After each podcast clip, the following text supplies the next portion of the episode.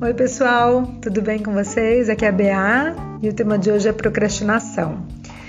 Já existe conteúdo sobre isso nos módulos do Mateus. Na internet tem muita coisa sobre procrastinação, seis formas, sete formas de não procrastinar, muitos vídeos ilustrados. Então, eu não vou falar basicamente dessas formas de não procrastinar, tá bom? Eu vou complementar um pouquinho todo esse conteúdo que eu sei que vocês já têm acesso e vou falar um pouquinho das sessões. Então, na sessão de competências, aparece, por exemplo, que o aluno procrastina.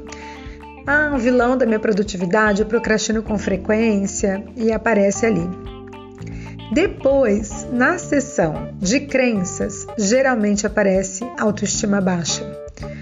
Então, eu procrastino, eu tenho autoestima baixa. Qual é a reflexão que eu trago para vocês aqui e o exercício? Vamos tentar linkar. Vamos tentar, não, vamos experimentar. Linkar a procrastinação com autoestima baixa e fazer o contrário. Falar o seguinte: Amanhã eu não vou procrastinar, porque com isso eu vou elevar minha autoestima. Se eu sou uma pessoa que traço metas e cumpro as minhas metas, tem muito mais chance de eu começar a ter uma autoestima elevada. Agora, se eu não cumpro, isso me gera estresse, culpa, perda de produtividade, até vergonha. Fico com vergonha de mim mesma, porque eu não cumpri. Então, a gente escolhe um horário para o estudo. A primeira coisa, um planejamento. Eu vou estudar das 8 ao meio-dia e vamos cumprir. Acordar amanhã seis e meia, tomar um banho, um café, não aperta o botão soneca, porque é o primeiro ato de procrastinação. Você ensina o seu cérebro a procrastinar.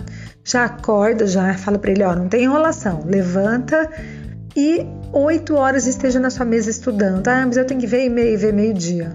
Ah, mas eu tenho que lavar roupa, lava meio-dia. Sabe ao banco, vai meio-dia.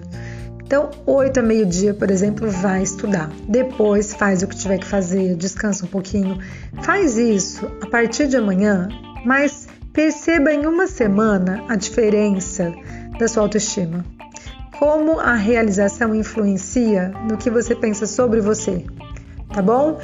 Essa é a minha sugestão e é algo que a gente está experimentando nas sessões e tem tido resultados. Espero que dê certo para vocês também. Bons estudos e até mais!